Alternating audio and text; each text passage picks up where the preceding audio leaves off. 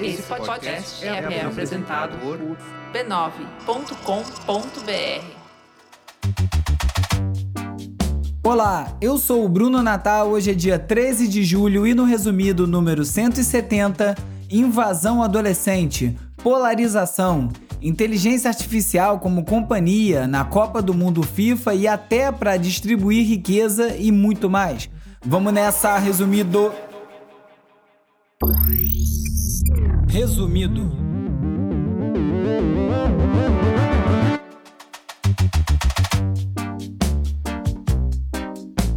Olá, resumista! Esse é o Resumido, um podcast sobre cultura digital e o impacto da tecnologia em todos os aspectos das nossas vidas. O Resumido é parte da rede B9 e tem o apoio do Instituto Vero.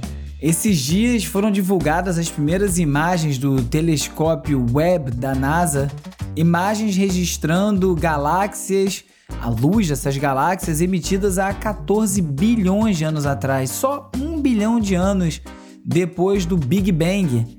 E nessa mesma semana a gente teve essa notícia nojenta do estuprador que foi revoltante. A única coisa que poderia ser considerada positiva dessa notícia é a comoção generalizada, porque do jeito que as coisas vão, eu acho que nem ficaria surpreso se não fosse uma unanimidade o absurdo dessa situação, o absurdo que uma mulher passa até quando vai parir. Até quando?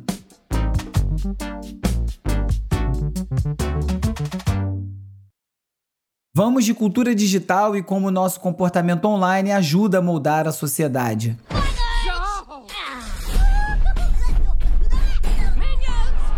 A estreia do novo filme dos Minions trouxe uma moda, ou um trend, como se fala hoje em dia, entre os adolescentes. A molecada se transformou em Minions dos Minions, ou os Gentle Minions, como eles estão sendo chamados. Os adolescentes criaram uma espécie de culto em torno dos vilões simpáticos do filme e começaram a agir de uma forma bastante inusitada.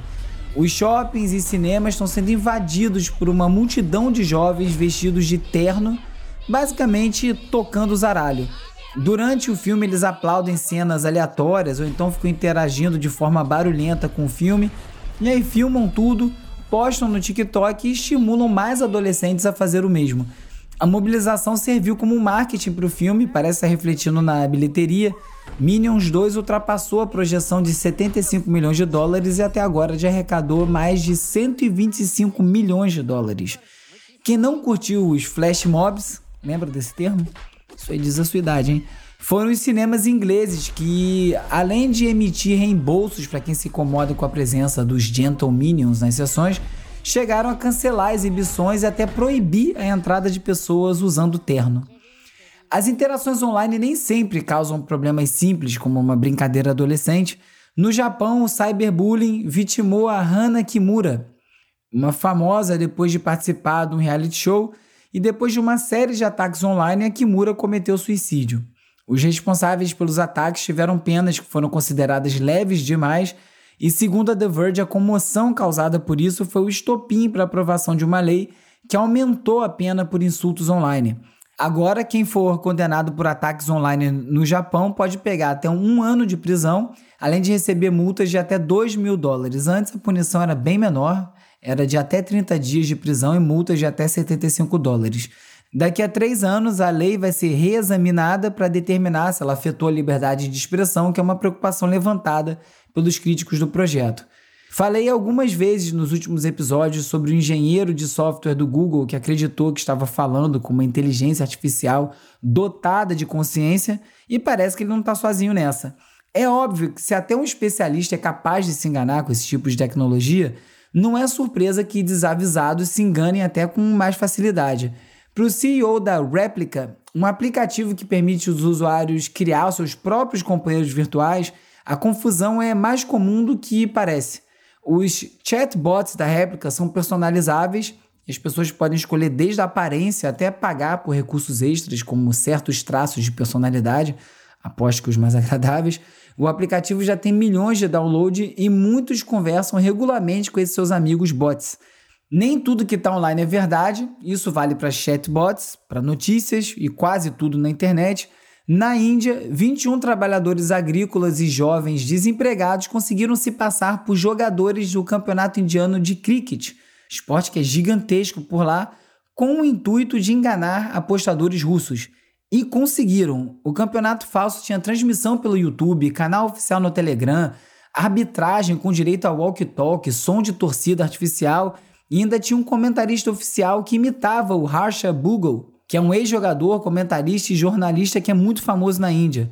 O objetivo era manipular os resultados e lucrar com a falta de conhecimento dos russos. Para completar, o campeonato de mentira começou três semanas depois do fim do campeonato real e, mesmo assim, uma renca de apostadores russos caíram no conto. E se nem todos os nossos problemas vão ser resolvidos por alguma inteligência artificial, no Reino Unido Pesquisadores acreditam que inteligências artificiais podem propor maneiras de redistribuir renda e combater a desigualdade econômica com mais viabilidade prática do que políticas públicas criadas por seres humanos. A conclusão dos engenheiros da empresa DeepMind, que desenvolveram a Democratic IA, surgiu a partir do treinamento de rede neural que incluía interações reais e virtuais entre pessoas e orientava a máquina em direção a resultados considerados justos pela percepção humana. O objetivo era redistribuir o valor do investimento da maneira mais equilibrada entre as pessoas, mas que também fosse considerado justo com quem investiu mais do que os outros. Vários modelos de distribuição foram testados e o que mais agradou aos participantes do estudo foi o projeto criado pela inteligência artificial. E a FIFA anunciou que vai contar com uma inteligência artificial para analisar impedimento durante a Copa do Catar em novembro. A tecnologia foi projetada para tomar decisões mais precisas através de dados coletados em campo e vai gerar um alerta automático de impedimento para os árbitros de vídeo. O sistema também vai criar uma animação detalhando o posicionamento dos jogadores no momento do lance que vai ser transmitida nos telões dos estádios para diminuir a dúvida. A FIFA espera que esse processo todo ocorra em poucos segundos, tornando a validação mais rápida e também mais precisa. O VAR, você deve lembrar, também tinha essa proposta, mas passou longe de agilizar o processo.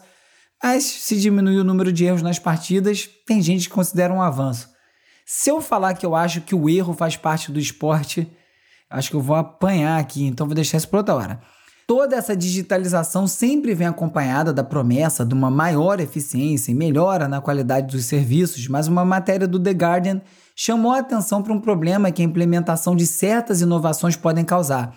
A digitalização do dinheiro está criando duas classes de pessoas, as que têm e as que não têm acesso a esse tipo de serviço. De acordo com o Guardian, milhões de pessoas no Reino Unido ainda dependem do dinheiro vivo para suas tarefas e estão começando a ser excluídos de partes da sociedade. Porque muitas empresas, até centros esportivos, comunitários, aceitam pagamentos com cartão só. E aqui no Brasil o cenário não é diferente, ainda mais se a gente pensar na implementação do Pix para tudo, que está se tornando cada vez mais comum em qualquer tipo de transação. Até para dar esmola na rua, para pagar o flanelinha, já tem Pix. Então quem não tem acesso fica de fora. Mudando completamente de assunto, lembra daquela comoção mundial que foi uma foto do vestido que parecia preto e azul para uns, branco e dourado para outros? A polarização em torno disso ajudou a consolidar um avanço no campo da neurociência. A ideia de que um mesmo objeto pode ser percebido de forma distinta entre as pessoas. Os pesquisadores chegaram à conclusão que a diferença entre as percepções tinha a ver com a forma com que as nossas mentes resolviam uma lacuna de informação. A imagem daquele vestido, por conta da iluminação e a forma como a foto foi tirada, gerou um espaço para interpretação. Por isso, dois grupos enxergavam as cores diferentes baseadas numa percepção fundamentada em experiências anteriores, gerando um fenômeno chamado de surfpad, onde ambos os grupos se sentem certos e os que discordam, não importa o número, só podem estar enganados. Em cada grupo, as pessoas começam a procurar razões pelas quais os do outro grupo não conseguem ver a verdade, sem considerar a possibilidade que eles próprios talvez não estejam vendo a verdade. Um fenômeno muito parecido com o que aconteceu com a epidemia de Covid e as inúmeras interpretações sobre as causas e os efeitos da doença por pessoas que não eram especialistas. Como parece também com as redes sociais como um todo, né? E na Estação Espacial Internacional, único local onde se saiba haver vida inteligente fora da Terra, consequentemente, também é um ambiente perfeito para polarização política. Os cosmonautas russos que estão por lá exibiram bandeiras anti-Ucrânia logo após a Rússia anunciar ter estabelecido o controle das duas repúblicas independentes de Luhansk e Donetsk. A NASA repreendeu o uso da Estação Espacial Internacional para fins políticos e declarou que a função principal da estação, construída por 15 países, é avançar a ciência e desenvolver tecnologia para fins pacíficos. E agora é hora de falar sobre como as Big Tech moldam o nosso comportamento. Essa notícia foi enviada por vários ouvintes. Eu adoro quando vocês leem algo por aí e pensam no resumido, então enviem sempre. O diretor do Serviço Secreto, James Murray, anunciou sua aposentadoria no final do mês, após 27 anos de carreira na agência encarregada de proteger os presidentes dos Estados Unidos. O James foi nomeado pelo Trump e o New York Times conta que ele vai sair do serviço secreto diretamente para o Snap, antigamente conhecido como Snapchat, certamente ele não vai virar um criador de conteúdo por lá, né?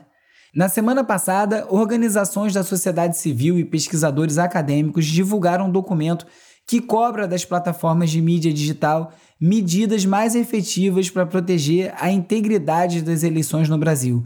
O documento traz 91 assinaturas, só não assinei porque não fui chamado, e dezenas de recomendações sobre moderação de conteúdo, transparência de anúncios, violência política contra minorias e combate a redes de desinformação. No clima atual, é fundamental que algo seja feito para prevenir o caos anunciado.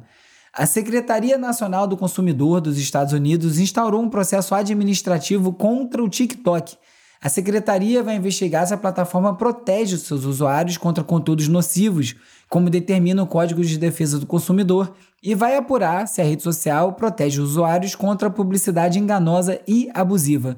O objetivo é a retirada do TikTok das lojas de aplicativo, porque, segundo eles, o app representa um risco inaceitável à segurança nacional por coletar dados de cidadãos americanos combinados com o estado de vigilância constante do governo chinês, colocando os Estados Unidos em risco.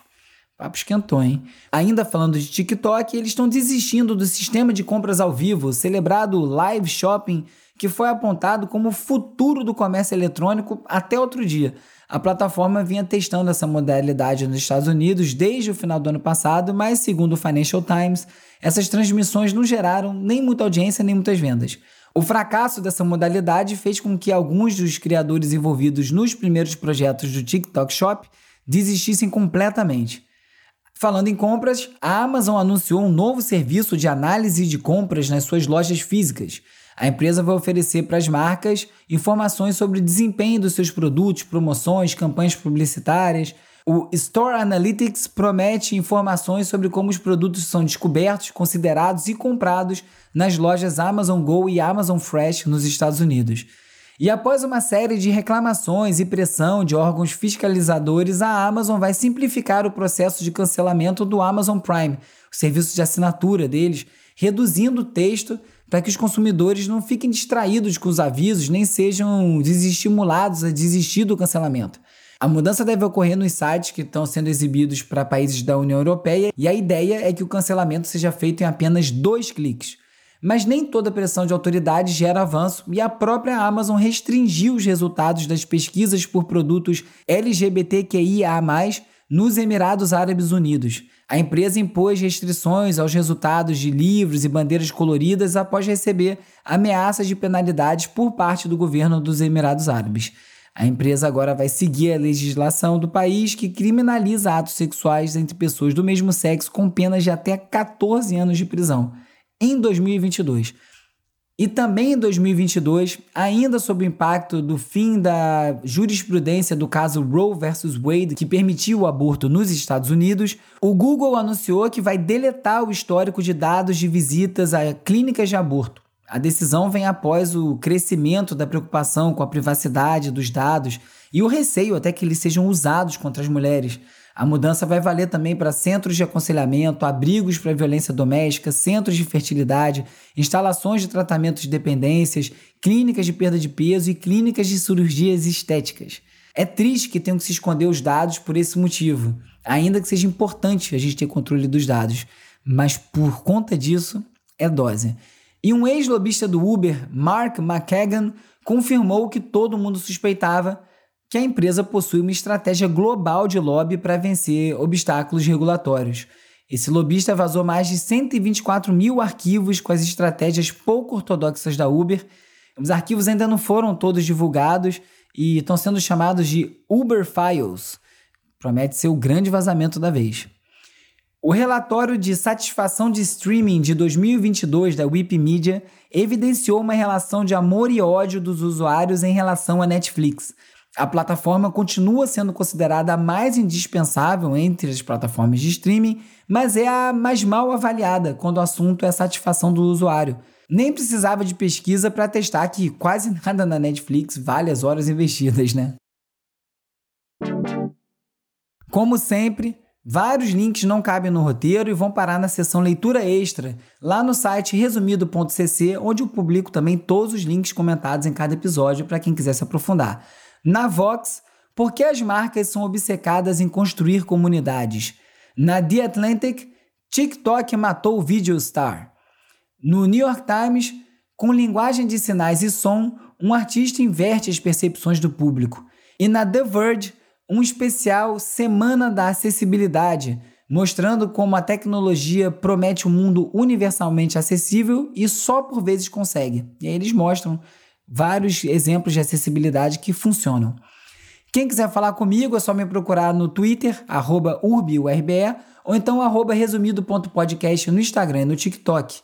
Você também pode fazer parte da comunidade no Discord, tem link para isso tudo lá no resumido.cc. Você pode seguir e dar uma moral para o resumido. Se você preferir, pode me mandar um oi pelo WhatsApp ou pelo Telegram para 21 97 969 5848 e aí você faz parte da lista de transmissão, onde eu envio, além de alertas de novos episódios, conteúdo extra e também links para o post no resumido.cc. Não é sempre que eu mando coisa, ainda mais que anda meio corrido, então pode assinar sem medo.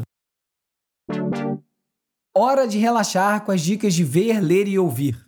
One hardcore Star Wars fan edited down the entirety of Kenobi from a total of 4.5 hours down to a standard 2 hour movie. Um fã reeditou a série do Obi-Wan Kenobi no Disney Plus e trouxe de 6 horas dos seis episódios para 2 horas e meia. Esse corte, conhecido como The Patterson Cut, cortou umas gorduras do roteiro, tirou uns personagens inteiros, melhorou a, o ritmo da edição e até inseriu novas cenas e falas criadas digitalmente, além de ter trocado a trilha da batalha final entre o Obi-Wan e o Darth Vader. Se você não quer ver a, a série inteira, talvez seja um caminho. Tem um link lá no resumido.cc.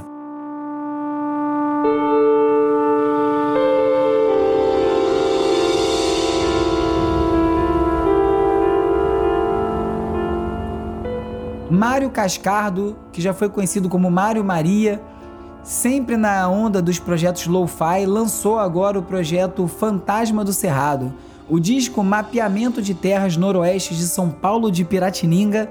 É, o nome é longo, é mais uma viagem dele sonora, inspirada em viagens pelo interior paulista. É muito bom para você ouvir quando quer dar uma viajada, esvaziar a cabeça. É isso aí que você está ouvindo agora.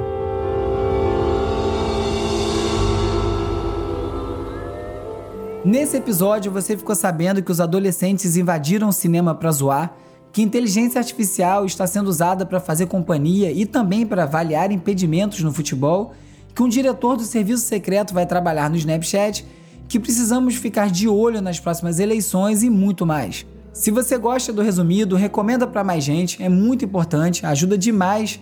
E também não deixe de curtir, assinar, seguir, dar cinco estrelinhas e deixar uma resenha na plataforma que você estiver escutando esse episódio agora. Aliás, voltamos para o primeiro lugar na Apple. O resumido é parte da Rede B9 e tem o apoio do Instituto Vero. É escrito e produzido por mim, Bruno Natal, a edição e mixagem é feita pelo Hugo Rocha, o roteiro é escrito por mim e pelo Agenor Neto, com a colaboração do Carlos Calbuque Albuquerque. As redes sociais são editadas pelo Lucas Vasconcelo, com design do Felipe Araújo e animações do Peri Selmanman. A foto da capa é do Jorge Bispo e o tema original foi composto pelo Gustavo Silveira. Eu sou Bruno Natal, obrigado pela audiência. Semana que vem tem mais resumido.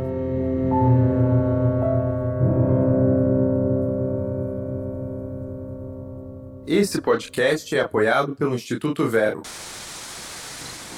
Resumido, resumido.